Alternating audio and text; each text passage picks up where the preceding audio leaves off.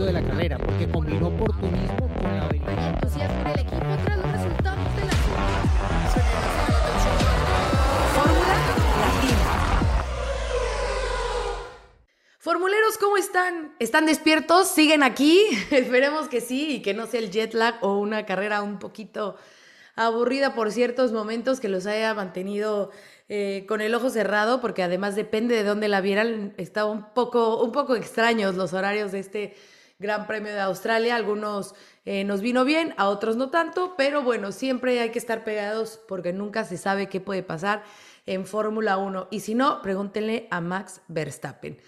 Así que bueno, se corrió el Gran Premio de Australia, chicos. Hay mucho de qué hablar, mucho que analizar. Eh, no sé si quiero hablar de Grid Rival hoy, porque llevo tres carreras en las que de verdad no veo la luz en Grid Rival, en nuestro fantasy, que si no se han unido todavía se pueden unir y jugar con nosotros. Está apareciendo aquí el código QR para que se unan los que nos están viendo en YouTube y los que nos escuchan por audio. En la descripción pueden encontrar el link para que se, se inscriban y participen con nosotros y juguemos un ratito ahí a ver quién hace, quién hace más puntos. Eh, bueno, pues nos falta hoy un, un caballero Estamos solamente Cristian, Diego y yo, porque eh, Juan está viajando, nos dejó un mensajito, al ratito se los vamos a poner para que vean que no está tan desconectado. Pero bueno, me voy a arrancar ya, eh, meto primera para saludar a Cristian. Cris, ¿cómo estás? ¿Cómo te fue el fin de semana? ¿Cómo están? Un gusto verlos nuevamente, saludarlos. Bueno, el saludo a Juan que está en el aire en estos momentos. Y bueno, recuperando, sé que ha costado un poco recuperarse acá en la Argentina fue la clasificación a las 3 de la mañana y, la, y el Gran Premio a las 2 de la mañana, así que nos ha cortado bien la noche, pero bueno, siempre con mucha ansiedad y después te quedás un poco con la adrenalina alta y no te puedes dormir, así que la noche se, se cortó. Pero disfrutando de, de, una Fórmula 1 que sigue mostrando eh, cuáles son las cartas para este año, qué, bueno, qué piloto está mejor posicionado y, y en un campeonato tan largo sabemos que las cosas de repente pueden darle la posibilidad a aquel que no ha sumado buenos puntos de entrada de, recuperarse, de achicar la brecha. Pero la verdad que la conclusión inicial es que Ferrari se muestra cada vez más firme. Parece que a medida que va avanzando el año, eh, y, a pesar de que recién, como decía, van tres fechas, se van mostrando eh, firmes, se muestran confiados, ya con decisiones del propio Leclerc en un momento diciendo, bueno, ¿cuándo va a marcar la vuelta rápida? Hmm. Eligiendo el momento para marcar la vuelta rápida, hablando y discutiendo de ese tema con el equipo cuando hace muy poquito tiempo las charlas y los diálogos de Leclerc con el equipo eran totalmente diferentes, ¿no? Porque la realidad del equipo era totalmente diferente hasta el año pasado.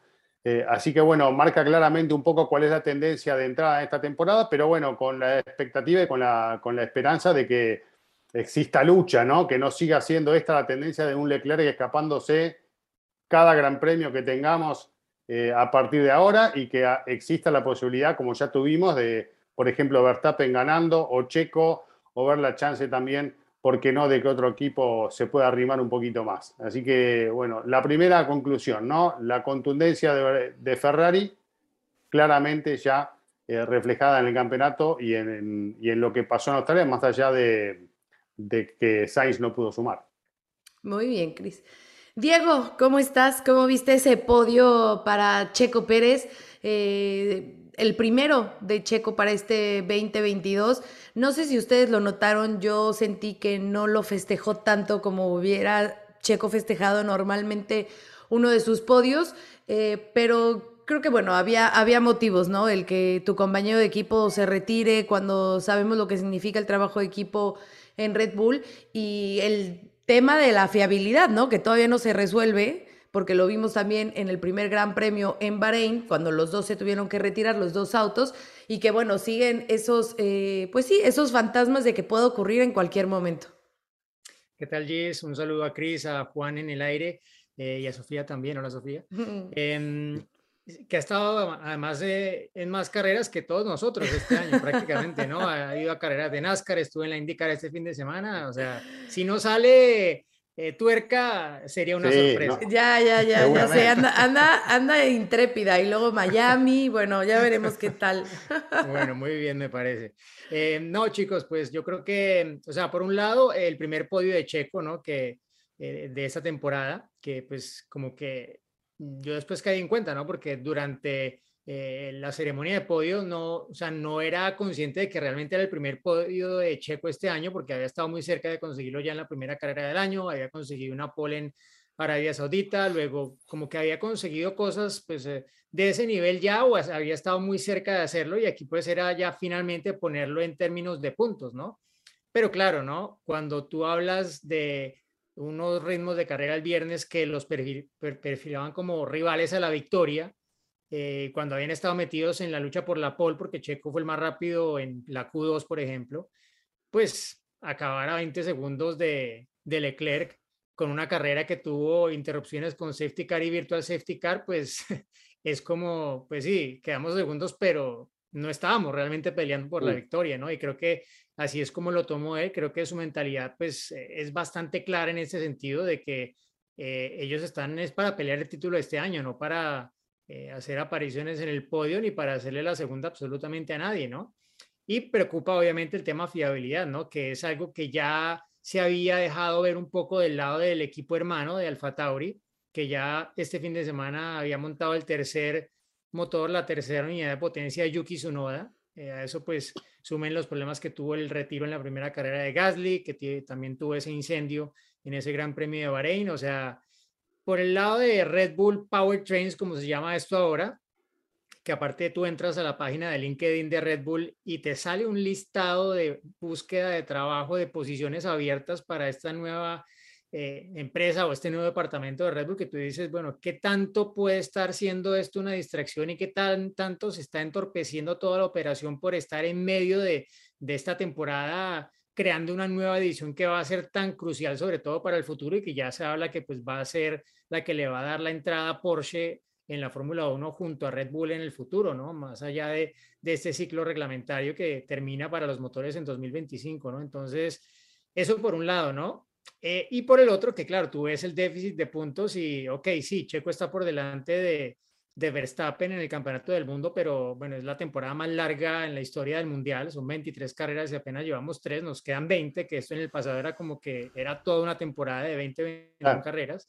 Y, y, bueno, pueden pasar muchas cosas, ¿no? Pero, pero ya para Leclerc tener ese colchón de, ya, yo digo que ya tiene un comodín, ¿no? Porque pase lo que pase en la Emilia Romagna en la próxima carrera, él va a seguir liderando el mundial con alguna diferencia, porque el segundo viene a más de 25, 26 puntos de diferencia, que es lo máximo que un piloto puede sumar en un fin de semana. Entonces ya tiene un comodín, o sea, ya puede gestionar. Si el Ferrari por X o Y razón no es el más rápido en la Emilia Romagna, que a priori lo dudo, pues hombre, puede tomárselo con cierta tranquilidad porque eh, puede asumir alguna pérdida de puntos o ceder algunos puntos, ¿no?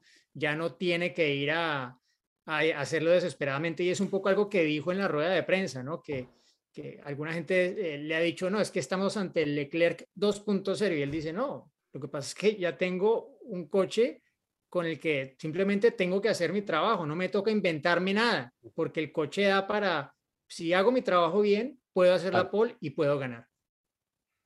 ¿Querés decir algo más, Chris? No, no, totalmente de acuerdo con lo que decía Diego, ¿no? Un poco coincidimos en eso. Vamos a escuchar rapidísimo al señor viajero, a Juan Fosaroli, a ver qué nos dijo y ya regresamos para seguir analizando. Hola Giselle, Cris, Diego y un saludo para todos los fanáticos de Fórmula Latina. En un rato voy a estar arriba de ese avión, estoy en el aeropuerto de Melbourne, así que no podré estar con ustedes en este episodio sobre todo para hablar de lo que sucedió allí en Australia. Seguramente podremos hacerlo la próxima semana. Igualmente, una carrera que no fue tan entretenida, pero hay que destacar el gran triunfo de Leclerc y el segundo puesto de Checo. El resto lo van a debatir ustedes, pero lamento no poder estar. Y eso sí, le voy a preguntar a todos, a todos los que nos siguen, si hablan mal de mí. Así que un beso enorme, también a Sofía, y nos reencontramos la próxima semana. Juan, jamás. Nosotros te queremos mucho. Jamás hablaríamos mal de ti. cuando Juan, ¿se acuerdan esa vez que Jamás contaría lo que sé de Juan Fosaroli. Claro. Eh, en el anecdotario de hoy va a ser el tema Juan Fosaroli. bueno, entonces, eh, si quieren, terminamos con el, con el tema de Red Bull, ¿no? Entonces, eh, o sea, bueno, para, para redondear el tema. Eh, ¿Qué está pasando? ¿Qué pasa con esa fiabilidad? Muchos nos preguntaban si es normal, si viene a la baja eh, Red Bull, porque obviamente vimos mejoras de Mercedes y de McLaren, por ejemplo. Entonces la pregunta que nos hicieron mucho es esa, ¿no? Si viene a la baja a Red Bull o, pueden cambiar la, situación. Yo creo que en este momento del inicio de la temporada, son apenas tres carreras, como ya lo decía Diego, y si estamos viendo equipos que mejoran, también Red Bull puede mejorar o puede empeorar, ¿eh? porque está para los dos lados la balanza, por supuesto. Obviamente siempre se tira hacia las mejoras. Estaban esperando eh, que llegara el auto a Milton Keynes para hacer ya un análisis exhaustivo de lo que pudo haber sucedido eh, en ese auto, eh, qué pudo haber sido el problema que, causó esa, ese problema en el motor, pero no se, no se desanimen, o sea, porque muchos, eh, no sé si lo notaron chicos en las preguntas que nos mandaron, mucho era ese, ese desánimo, ¿no? De qué está pasando con Red Bull, pero se viene abajo. No, o sea, es parte de, de este proceso, de una nueva temporada, de... Los, seguidores de Red Bull, ¿no? Porque también... Ah, claro, los seguidores de, Red Bull. claro, porque el que va de Ferrari está, está en festejo total, ¿no? Pero, eh, ¿qué es parte de este proceso de una nueva temporada, de una nueva reglamentación? Entonces, hay que dar oportunidad. Tenemos esa ventaja, ¿no? Que faltan muchísimas carreras y que la historia puede cambiar en un segundo. Así como en un segundo Max se detuvo y tuvo que, retirarse, lo mismo puede pasar a lo largo de la temporada, ¿no? Capaz que para Italia no es Ferrari y es Red Bull porque encuentran esa diferencia o es Mercedes, ¿no? Eso puede pasar.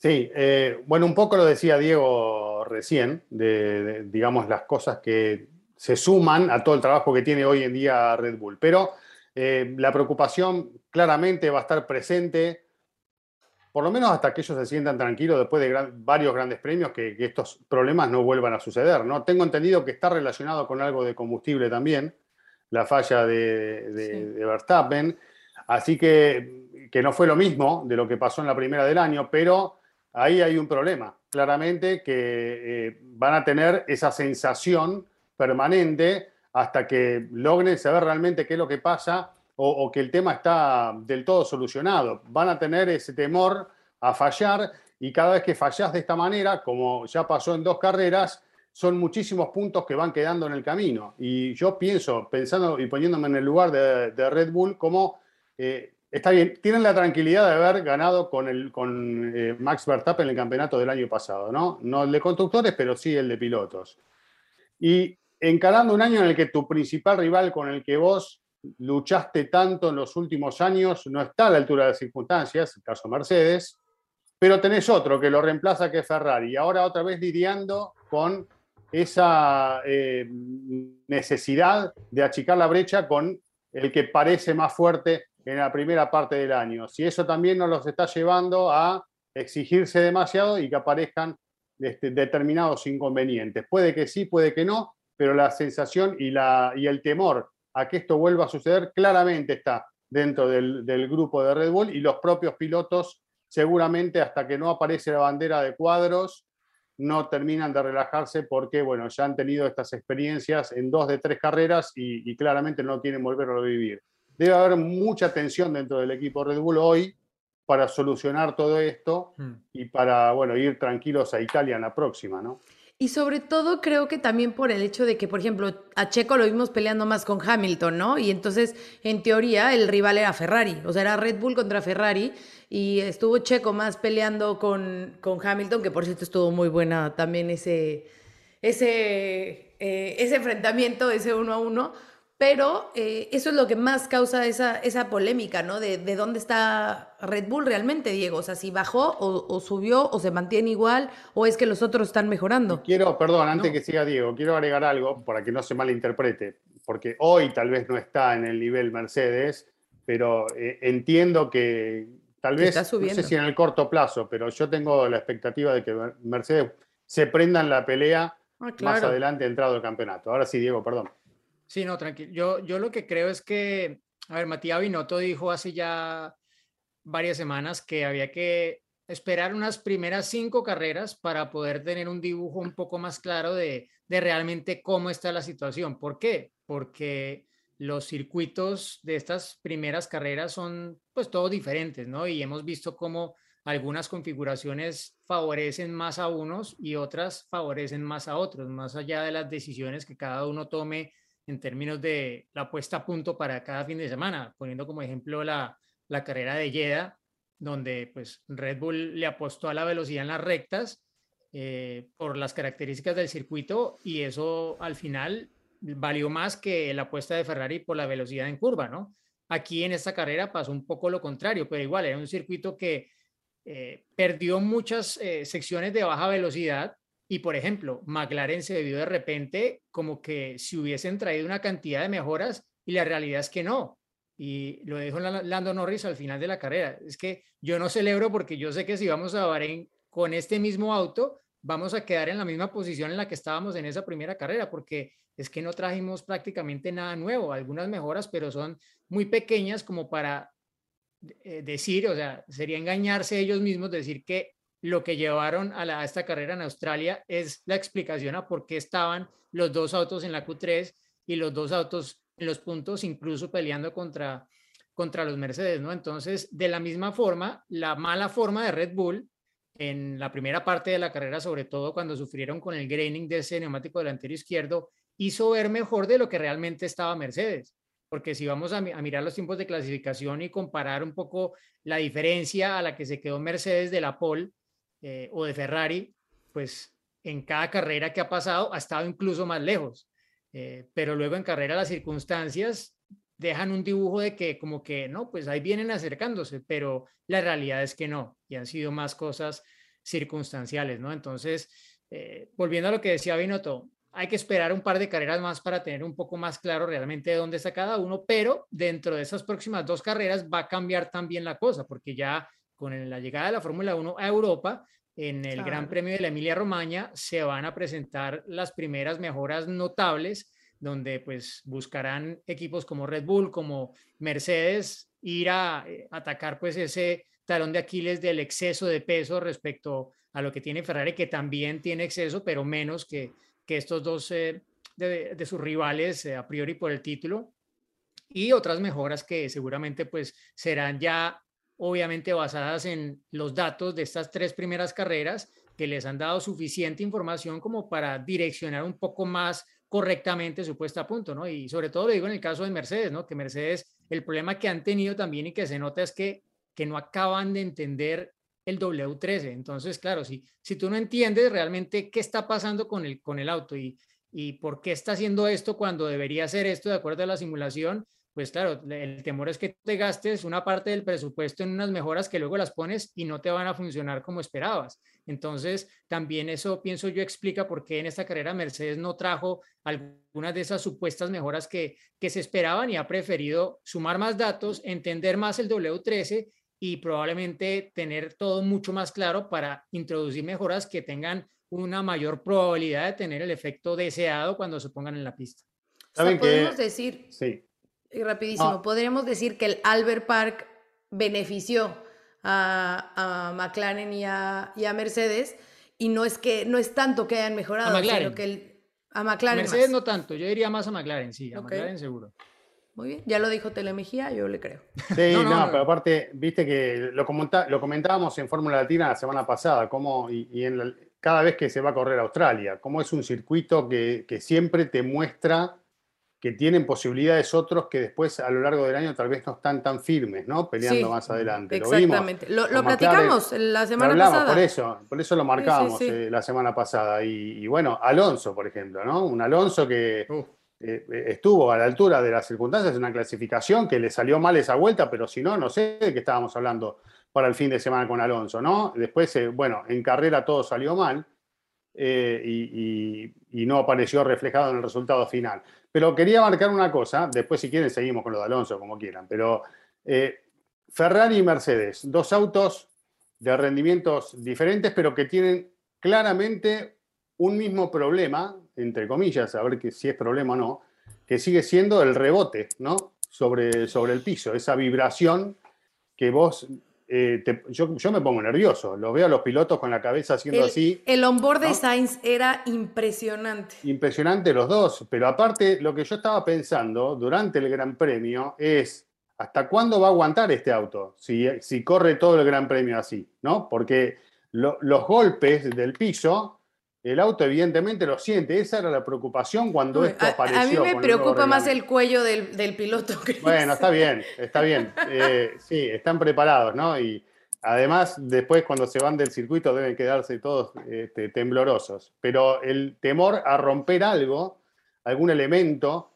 eh, aerodinámico en el piso del auto que después lo, pueda llegar a complicar bastante, ¿no? Ese era mi principal temor, por ejemplo, al verlo a Leclerc tan firme y con un auto que seguía rebotando. Tal vez no fue de la misma manera la última parte del Gran Premio que en la primera. No tengo la explicación para decirles por qué, pero tal vez vos la tengas, Diego. Pero al principio se notaba como mucho más brusco ese movimiento de lo que fue después, tal vez por el peso del auto. Eh, pero bueno, es una preocupación, ¿no? Sí, puede ser un poco esa la, explicación, ¿no? Que al principio llevas pues más peso y obviamente pues si llevas más peso la suspensión va más comprimida y el coche va pegando, va más cerca del piso, ¿no?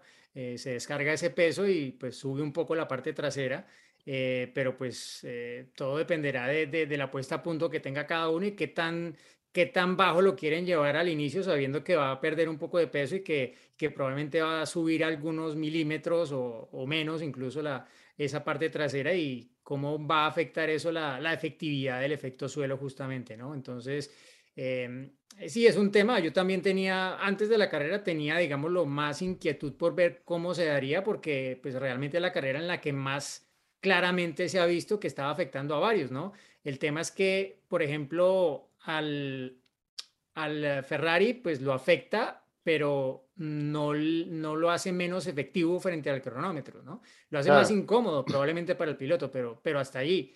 Y en el caso de, de, Mercedes, por lo que decía Hamilton, y esto pues también trayendo a colación unas declaraciones que le dio a Juan en, en el corralito allí en, eh, en Melbourne, eh, era que sí que afectaba en ocasiones la estabilidad del auto en la entrada de las curvas más rápidas, ¿no?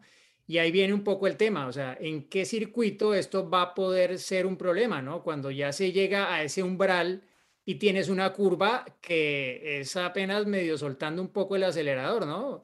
¿Qué pasa en el, Radillon o Rouge de, de Spa-Francorchamps, por ejemplo? No sé, eh, si ahí pues va a ser un tema, ¿no? Como pues hay ciertas cosas que ayudan a inducirlo más, no sé, si hay viento eh, en contra, pues hay más flujo que está empujando más el auto hacia abajo y puede generar más esto. Las, ondulaciones, de la pista también suman. Eh, son, son varios factores, es que no hay un solo factor que desencadene este efecto de rebote y cuando se, se juntan varios de estos y pues llegas a una curva a casi 300 kilómetros por hora, pues ahí es donde yo me pregunto qué, qué va a pasar, ¿no? Pero probablemente para ese entonces ya, ya tengan el tema bastante resuelto, pensaría yo, veremos. Bueno, hablamos de, mm, del primer podio de Checo, ¿no? Con, en este 2022, pero otro que también tuvo su primer podio y lo tuvo con, con Mercedes, ¿no? Fue George Russell. segundo? ¿El primero con Mercedes? Sí, por eso, su primero con Mercedes. Sí, sí. sí, sí, Claro, el otro fue con Williams en esa fantástica carrera. Fantástica carrera en Spa-Francorchamps. Sí, sí, de la historia, sí. No, su primer podio con, con, eh, con, Que además les conté que, que en el Gran Premio de México le pregunté que cuál había sido su mejor momento de la carrera y me había dicho que eh, estar en el podio en Spa. y yo, mm, bueno, ojalá que tengas otro pronto con una carrera real. Bueno, ya, ya, no tuvo que esperar. ya lo tuvo, ya lo tuvo. Entonces, bueno, eso. Pero eh, se creó un poquito de polémica por un mensaje de radio de Lewis Hamilton, ¿no? Que se quejaba, que decía que, que lo habían comprometido mucho con, con la estrategia al, al dejarlo en esa posición. Pero después aclaró Luis que no era de irse quejando de que iba atrás de, George, que por cierto George tuvo, o sea, esos momentos mágicos que todo piloto espera en el automovilismo cuando entras a pits. Bueno, pues su entrada a pits fue al Q con el, con el safety car, entonces obviamente no perdió posiciones y eh, le ayudó bastante a, a no perder esos lugares en momento de, hacer su parada. Bueno, incluso a ganar, exactamente, a ganar lugares. Y em, posteriormente, entonces le decía a Luis, explicó que no era porque él estuviera detrás de, de Russell, ¿no? Sino porque se le estaba sobrecalentando el auto por la cuestión del aire y que estaba obviamente eh, sin esa potencia y sin poder pelear a más ni poder hacer nada desde ese, desde ese lugar. Entonces, ahí a mí es donde me frinca otro de los foquitos de lo que hemos hablado de, Mercedes, porque incluso eh, en algún otro momento, seguro a George lo hubieran dejado pelear con Checo por esa tercera posición. Pero en este momento ya era una cuestión de los neumáticos de que le dijeron, ni estés peleando por él, o sea, ni pelees con él. No, como que hay diversos factores que todavía se notan en el Mercedes que le siguen afectando. En el caso de Luis, ese sobrecalentamiento, en el caso de Russell, de los neumáticos, que todavía, como lo decía Diego, que no terminan de entenderlo, ¿no? No terminan de descifrar cómo se está comportando el auto y hasta dónde lo pueden explotar o hasta dónde pueden eh, avanzar y prefirieron como eh, llevársela tranquila, en este caso, por ejemplo, dejar pasar a Checo y mantener esas posiciones, mantener la posibilidad de llevarse esos puntos. Claro que después con el retiro de Max, bueno, le, sube al podio, pero mantener esos, esos puntos y sumar mejor a arriesgar a poder eh, que hubiera a lo mejor algún posible retiro, ¿no? Bueno, claro que Mercedes. Estamos hablando, perdón, eh, digo una cosa, Cris, estamos hablando del peor momento de Mercedes en muchos años y van segundos en el campeonato de constructores y en el campeonato de pilotos. Ahí, ahí lo dejo. Claro. Sí, no, pero está claro que no están teniendo el año que ellos esperaban y que están abocados a lograr mejorar el rendimiento del auto, ¿no? Y me parece que después de tres carreras, Mercedes sabe que tal vez este no sea el año para, para ir a quedarse con el campeonato. Veremos qué dicen las próximas carreras, los próximos eventos. yo te voy a contradecir, porque si tú ves que la gente de Mercedes sale contenta de Albert Park, pues hombre, es porque están viendo que están minimizando las pérdidas o consiguiendo más de lo que ellos esperaban con lo que tienen. Y porque seguramente viene o nace esto de la confianza en poder resolver los problemas y la confianza en el potencial que realmente tiene el auto, de que lo van a poder colocar en pista relativamente pronto, ¿no? Yo, yo, lo, yo lo vería más así, o sea, no creo que en Mercedes hayan dicho, no, mira, sabes que este año este año no va a ser, no, ellos seguro que no se han dado por vencidos. No, eh, no, no, no hablo de darse por vencido. Este año. No van a tirar la toalla en la tercera fecha, ¿no? Y, creo que sí, coincido en que el auto en algún momento va a rendir, eh, no sé si de acuerdo a lo esperado, lo que pasaba en los años anteriores, pero que sí va a estar a la altura de las circunstancias. No tengo duda de eso porque hay gente muy capaz ahí atrás. Pero las carreras siguen pasando. Venimos de Melbourne, lo que hablamos recién, no hay que tomarlo como referencia para lo que pase eh, durante el resto del año y además por una actitud, ¿no? Eh, en condiciones normales. Yo creo que George Russell llegó en un momento ideal para él al equipo, ¿no? Porque está viviendo esta situación en la que no, no sos el claro eh, dominador de la categoría, con lo cual hace que el rol de los pilotos tal vez este, sea otro de entrada hasta que logren el rendimiento que ellos pretenden. Eh, ¿Y por qué digo esto? Porque en otros momentos hubiese habido incluso una clara decisión del equipo de, que Hamilton tiene que estar adelante de Russell, ¿no?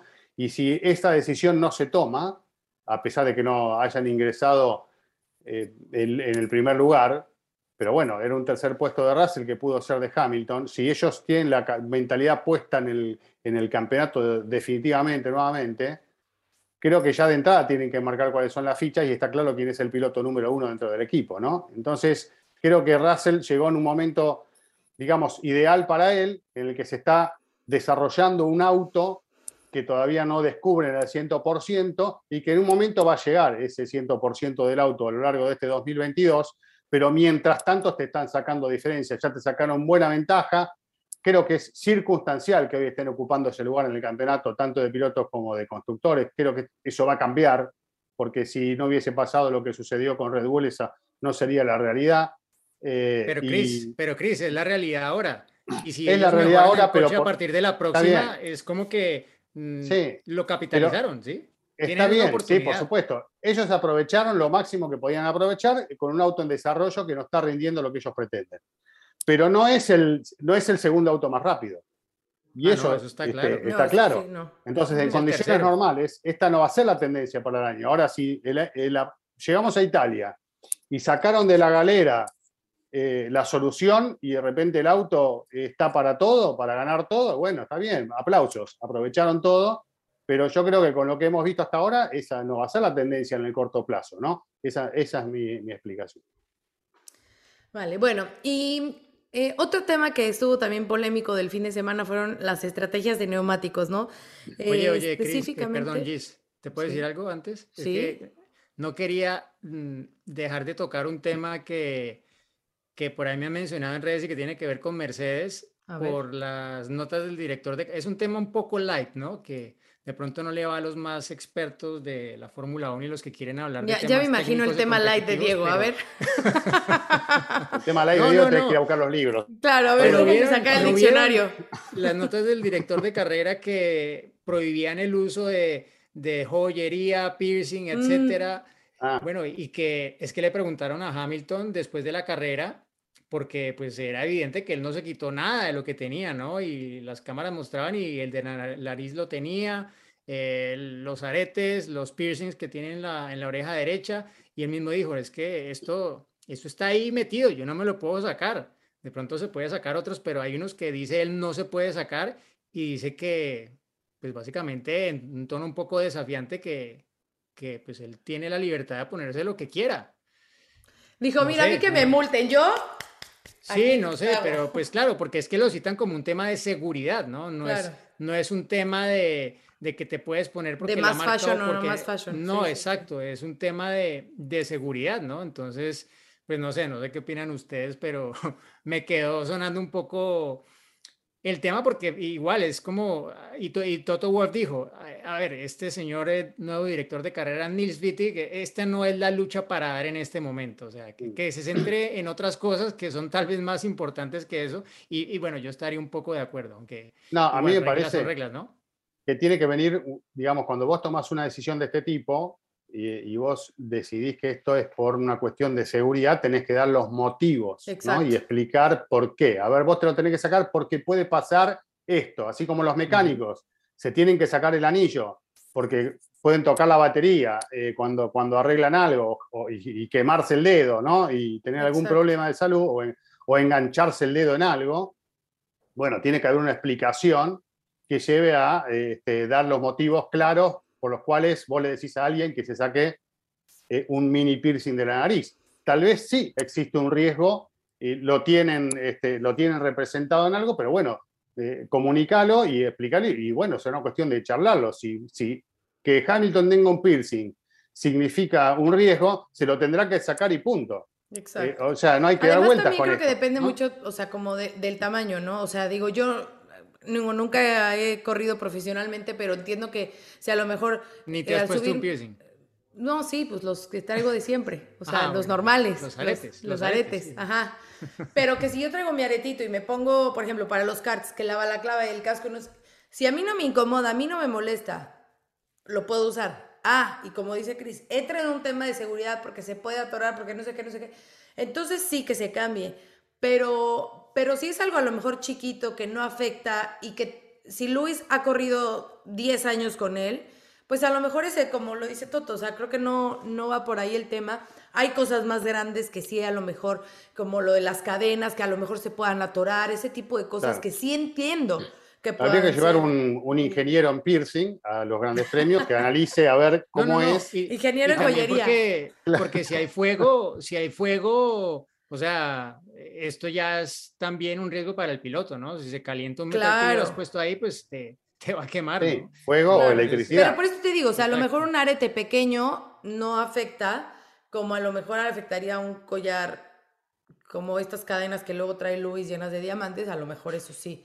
Bueno, es que, no, que eso sí no se las pone, obviamente. Ya, claro, pero por eso digo, o sea, en ese solo, caso. Solo decir que, que esta, que esta es una regla que hay de, de, mucho tiempo atrás, ¿no? Esto no fue que lo pusieron ahorita y no existía antes, ¿no? ya existe de tiempo atrás, solo que no sea... Que incluso en, en, eh, Fórmula E hubo algunas penalizaciones al respecto.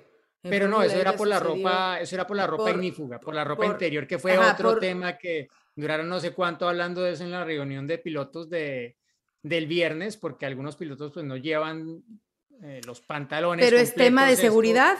Al final del día. Bueno, y como dices, en Fórmula E, la regla. si no me equivoco, a Lucas Di Grassi le costó algún buen Lucas Di e Grassi hace tiempo. y Jean-Éric Bernier y creo que fue a Da Costa, si no me equivoco. También, sí. Pero bueno, a ver, a ver en qué acaba el tema, pero, pero sí, fue, fue gracioso porque, claro, cuando tú lees las notas y sale esto, pues es bastante claro hacia, hacia quién se, se refería como la nueva norma de, de los reinicios en los safety car, ¿no? Que era la norma. ¿Vos te pondrías, Diego? Para que Max...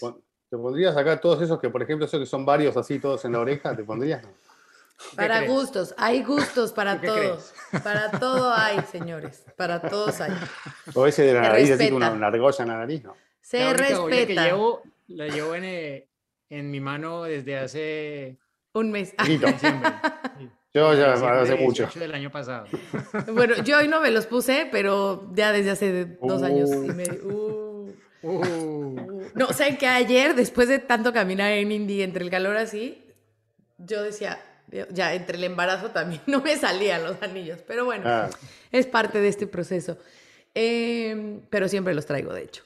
Eh, entonces ya entramos en el tema que ya se me olvidó cuál era el que había. Ah, las estrategias de neumáticos que también fue un tema bastante polémico, sobre todo con Fernando Alonso y eh, Alex Albo, ¿no? Fernando que al final, bueno, parece indicar que todo iba perfecto con ese neumático duro que no hacía ninguna parada. Y que... pero no tenemos preguntas de esto. Sí, espérame, por eso estoy entrando en el tema. Permítame, Diego. Ansioso, pero qué ansioso, viejo. Permítame, Diego. No, yo es que quería escuchar la pregunta, pero bueno. Eh, con, con eh, Fernando que hizo esa, esa parada y que después ya la estrategia no le funcionó igual, ¿no? Al cambiar con, por los neumáticos medios, salió en el tráfico, ya el auto no era el mismo que lo, como lo veíamos con, con el neumático duro, incluso volvió a parar, ¿no? Por otros medios y, o sea, quedó ahí al final, ¿no? O sea que eh, lo de Fernando fue realmente triste porque pues sí, eh, el fin de semana, desde el fin de semana pasado, o sea, la carrera pasada, las cosas no salieron bien en esta, en la cual parecía que todo parecía indicar que iba a arrancar por lo menos en segunda fila. Tuvo ese incidente, va para atrás, en la carrera, bueno, se está recuperando y la estrategia pues no fue la ideal. a los que sí les funcionó muy bien fue a los de Williams, ¿no? Que creo que a todos nos sorprendieron con, con la forma de hacerlo, o sea, 57 vueltas Alex Albon en el neumático duro, hizo un cambio, ¡brum! Para la última vuelta y eh, logró sumar el primer punto para el equipo. Entonces, para que Diego no se me desespere, hay mucho de este tema, hay muchísimas preguntas que nos mandaron de esto, pero vamos a escuchar eh, una de ellas. Hola formuleros, los saluda Osvaldo Miranda desde la calurosa ciudad de Montería en el norte de Colombia. Mi pregunta en el día de hoy es, teniendo en cuenta la ubicación del box del equipo Williams y la estrategia escogida por Alexander Albon, ¿qué hubiese pasado si decidían entrar en la última vuelta y pasaban la bandera a cuadros desde el pit lane, teniendo en cuenta que apenas recorrería unos cuantos metros con ese neumático nuevo. Gracias. Hola Osvaldo, gracias por tu pregunta, que es una pregunta que ha hecho mucha gente, ¿no? Y, y claro, cuando tú ves que para en la última vuelta, pues todo el mundo, pero ¿por qué no siguió? Habría podido quedar un poco más adelante. Em, y bueno, básicamente mm, para que se detecte que tú cambiaste de compuesto y cumpliste con esa norma del reglamento, tienes que pasar la salida del pit lane. Entonces ya ahí no cuenta que pases la meta por el pit lane porque la salida del pit lane está más adelante de la línea de meta, ¿no? Entonces, para efectos del cronometraje, no va a quedar consignado que tú usaste ese otro compuesto. Y ya ahí pues no estás cumpliendo con el, con el requisito, más allá de que está muy claro que Albon, si hubiese querido, habría podido hacer toda la carrera con ese solo juego de neumáticos de compuesto duro, que de hecho, si tú miras en las últimas 10 vueltas de carrera, logró abrir esa ventana en unos 7 segundos respecto a Wang Yu Zhou, el piloto de Alfa Romeo, con quien estaba peleando ese último punto disponible. Y si la parada hubiera sido buena, Ojo, porque habría estado casi en rango DRS con Pierre Gasly, ¿no? Porque la parada estuvo casi sobre los cinco segundos y él acabó la carrera más o menos a unos dos segundos, algo así de, diferencia de, de, Pierre Gasly, ¿no? Entonces pudo hasta haber sido incluso un poco mejor, aparte porque montó el neumático soft Y pues claro, esto fue en la última vuelta de carrera cuando el, el, carro ya va más liviano, pero de todos los pilotos fue el que hizo la mejor vuelta de entrada a boxes y la mejor vuelta de salida a boxes.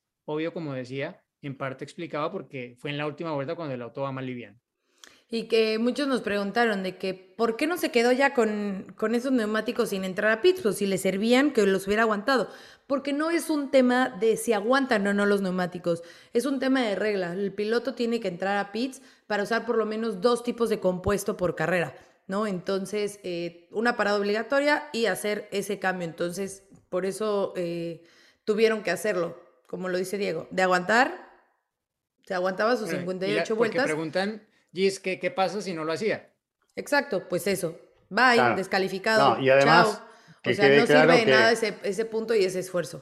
Una vez que cae la bandera de cuadros, se cierra la salida de los pits también, ¿no? Eh, acá había margen para que lo haga, pero puede existir el caso de que ingrese muy justo y ya llegue el ganador a la meta y una vez que recibió la bandera de cuadros, la calle de boxes se cerró y, y, no se cumplió tampoco con, con el requisito y además perdés todo, digamos lo que, lo que estabas intentando conservar. Así que bueno, hay un montón de cosas que tener en cuenta al tomar una decisión como esta. ¿no? Y también por ese gap que mencionaba Diego y la diferencia que pudo hacer en las últimas vueltas es que no perdió tampoco tantas posiciones, ¿no? Porque eh, otra de las preguntas que nos habían mandado era esa, o sea, ¿cómo es posible que los demás perdían tantas posiciones y que Alex no? Bueno, pues él tenía justo ese gap, ese espacio eh, entre, entre los pilotos con los que iba peleando montó el neumático suave, eran las últimas vueltas, el auto prácticamente sin, sin combustible. Y el único que usó la, la... Stroll. Es que Stroll fue el que le hizo el trancón, que el atasco que permitió que todos estos pilotos que iban detrás de él perdieran tanto tiempo por vuelta, porque Albon estaba adelante, por lo que no había parado, estaba adelante de todo esto, y de alguna forma Stroll, eh, que era pues como la tortuga ahí, no lo digo por el color, pero por la Qué mal fin de semana para, para... pero bueno. Aston Martin. Gracias a eso, gracias a eso, en alguna medida, pues él pudo ver la opción y el equipo vio la opción clara de que podría eventualmente acabar dentro de los dentro de los puntos, ¿no? Y bueno, Alonso quedó ahí detrás después de haber hecho esa parada y, eh, no entendía por qué Eric Gasly no paraba, pero bueno, también fue que la eliminación de esa zona DRS que él mismo pidió que retiraran el sábado, al final pues no, no ayudó a que la carrera tuviera esa dinámica que tal vez le habría ayudado un poco a que la estrategia que no acabó por salirles eh, como esperaba, de pronto pues le diera la posibilidad de marcar algún punto. Pero bueno, gran trabajo, la verdad, de, de, Williams. Me da mucho gusto por ellos que hayan podido conseguir de esta forma y sorprendernos a todos con esta estrategia. Así que bueno, aclarada esa duda. Y tenemos eh, otro tema también, hay otra duda. Eh, recuerden que las preguntas que no respondemos aquí las respondemos en un bonus eh, los jueves para que estén pendientes también, porque ahí hay varias. Justo en, el fin de semana me escribió un primo. Oye, Sil, ¿por qué pesan a los pilotos siempre después de la carrera? Y yo, y yo, lo respondimos en el bonus de Fórmula Latina. Me dice, ay, es que justo no lo escuché porque no sabía que. Y yo, señores, existe un bonus de Fórmula Latina donde correspondemos más de sus preguntas. Entonces, eh, atentos a eso. Bueno, vamos a escuchar otra de sus preguntas.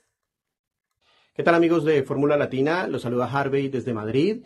Mi pregunta es, ¿por qué a último momento en el Gran Premio de Australia decidieron quitar una zona de DRS que ya estaba eh, establecida desde hace tiempo, si no estoy mal? Bueno, un saludo para todos, especialmente para Giselle y felicidades. Mira, Harvey, ya iba a entrar Diego también a ese tema, se quería adelantar con tu pregunta. Anda muy revolucionado y Diego, por cierto, gracias por, tus saludos. Pero bueno, eh, vamos a responderte, le más. Voy a dejar al señor Mejía, porque ya se había entrado, que nos diga por qué quitaron esa, esa zona de DRS. ¿Qué, qué dijo Gasly? Bueno, no, no, en realidad eh, el documento de la FIA argumentaba un tema de seguridad. Y cuando hablaban de seguridad, ¿a qué se referían? Se referían a que, como ya lo conversamos antes, en esa zona del circuito los muchos autos estaban eh, sufriendo bastante con ese rebote, o bueno, no sufriendo, pero estaban experimentando mucho ese efecto de, de rebote, que mm, si se abre el DRS, se alivia un poco, pero al mismo tiempo, si en carrera vas a tener autos peleando por posición, cambiando de línea, eh, con ese rebote, pues potencialmente era algo más inseguro, ¿no? Creo que Magnussen fue uno de los que lo puso sobre la mesa, pero quien aparentemente más peleó por ello fue Fernando Alonso. Y hubo una consulta de la FIA a los equipos y hubo cinco que estuvieron a favor de que efectivamente se retirara esa zona DRS, ¿no? Entonces, eh, ¿por qué peleaba Alonso por ello? Porque, como vieron, el, el Alpine era el más rápido en ese sector de la pista tiene probablemente, si no el más, uno de los DRS más eficientes de la parrilla. Es decir, que cuando se acciona, realmente aumenta bastante más la velocidad, reduce mucho más la fricción respecto a los de otros autos, ¿no? Como por ejemplo el de Red Bull, que aparentemente no es, no es tan eficiente, o el de, o mejor, eh, no el de Red Bull, sino el de Ferrari, por ejemplo. Entonces, al, al, juzgar, después por las reacciones de, cada equipo, cada piloto, pues uno entiende a quienes les cayó bien y a quienes no. Pero yo diría que más allá de eso, el tema es que pues afectó el espectáculo, ¿no? Porque sí tuvimos 27 adelantamientos, que según mis cuentas es lo más que hemos tenido en esta carrera desde 2014, cuando hubo 29, pero pudieron ser muchos más, creo yo. Si hubiese tenido esa zona DRS adicional. Si hubiese habido algún accidente porque estaban con el rebote y tal, y con el DRS de pronto pues era más difícil de llevar el auto con esa suma de circunstancias, no lo sé, pero bueno, la FIA prefirió no saber tampoco y directamente eliminó esta zona y, y nos quedamos pues sin, sin un tramo del circuito que pues potencialmente habría podido ofrecer una mayor dinámica en el cambio de posiciones. Muy bien, bueno, pues Harvey, ahí está eh, respondida tu pregunta. Y eh, hemos contado ya muchas anécdotas. La, semana pasada contamos demasiadas anécdotas de Australia. No sé si tengan por ahí alguna otra que se hayan acordado. Mm, ah, bueno, yo me, yo me, yo me quedé con una la, vez pasada. A ver. Ahora que me acuerdo. Em, Ay, perdón, Diego, pero tengo que mandar un saludo. Es que ahorita que te vi, me acordé que ahora el fin de semana en Indy. Eh, se acercó a mí el papá de Juan Pablo, que de Mexicali me dijo que por favor que les mandara muchos saludos y que se llama Juan Pablo, su hijo, porque obviamente era muy fan de Juan Pablo Montoya. Entonces, cuando nació dijo, ¿cómo le tengo que poner a mi hijo? Juan Pablo. Entonces, bueno, ahí estuvo en Indicar apoyando también eh, a los pilotos latinos. Ahí estábamos con, con Tatiana, con Pato.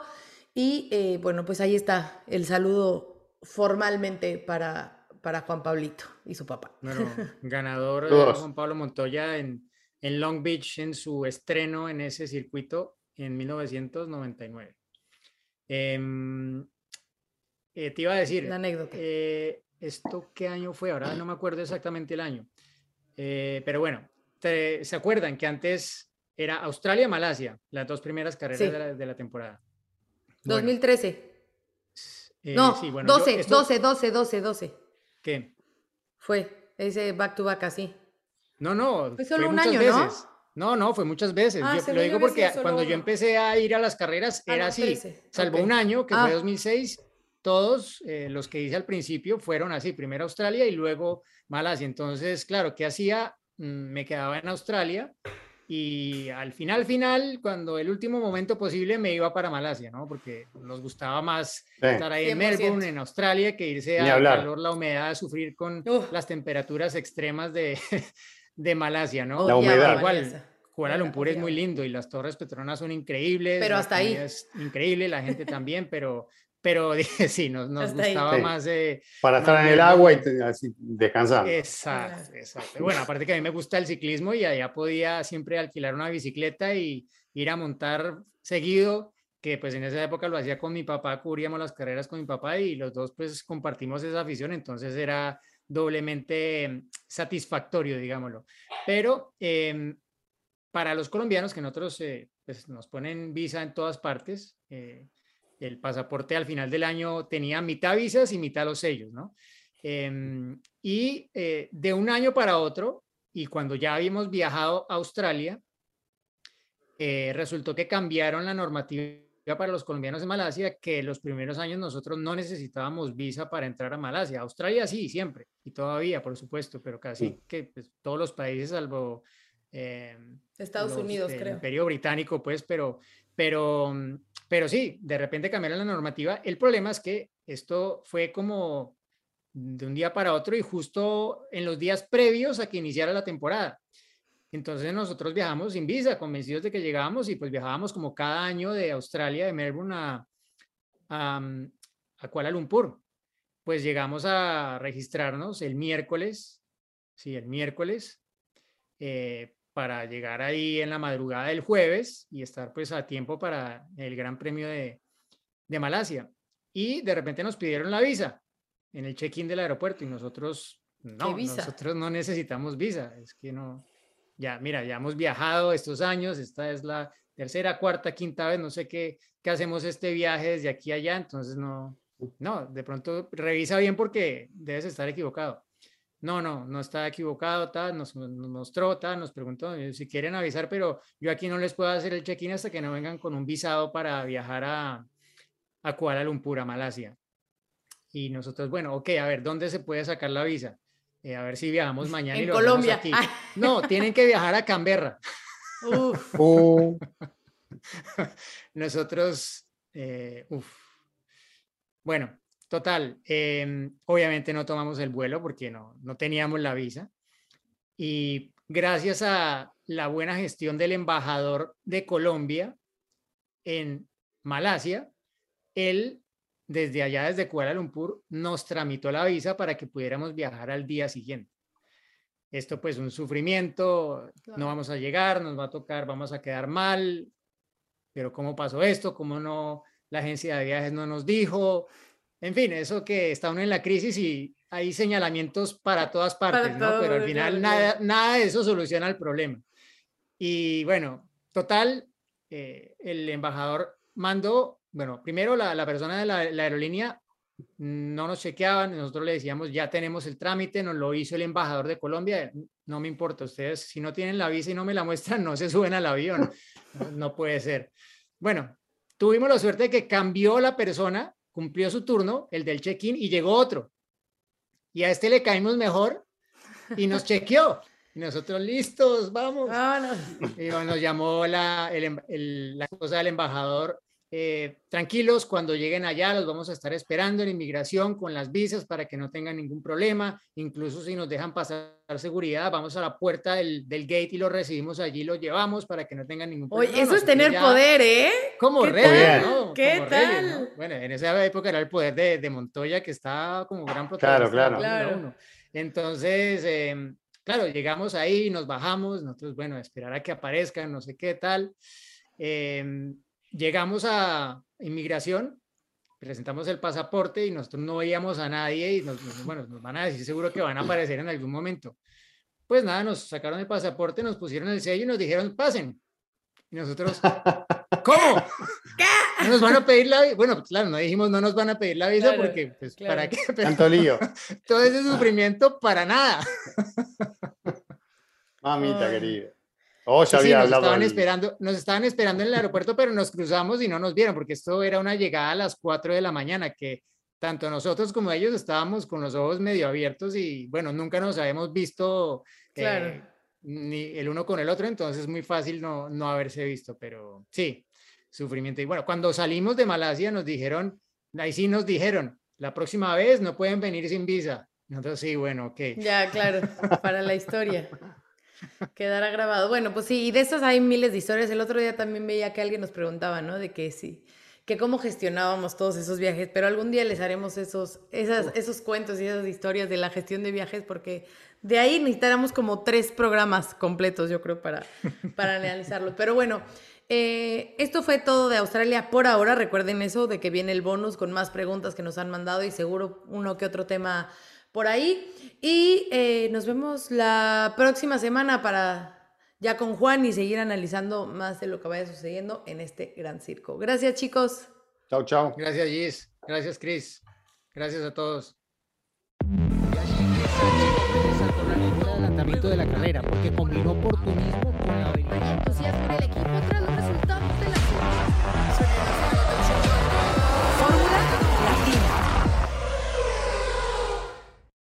With Land slots, you can get lucky just about anywhere. Dearly beloved, we are gathered here today to. Has anyone seen the bride and groom? Sorry, sorry, we're here. We were getting lucky in the limo and we lost track of time. No, Lucky Land Casino, with cash prizes that add up quicker than a guest registry. In that case, I pronounce you lucky. Play for free at LuckyLandSlots.com. Daily bonuses are waiting. No purchase necessary. Void where prohibited by law. 18 plus. Terms and conditions apply. See website for details.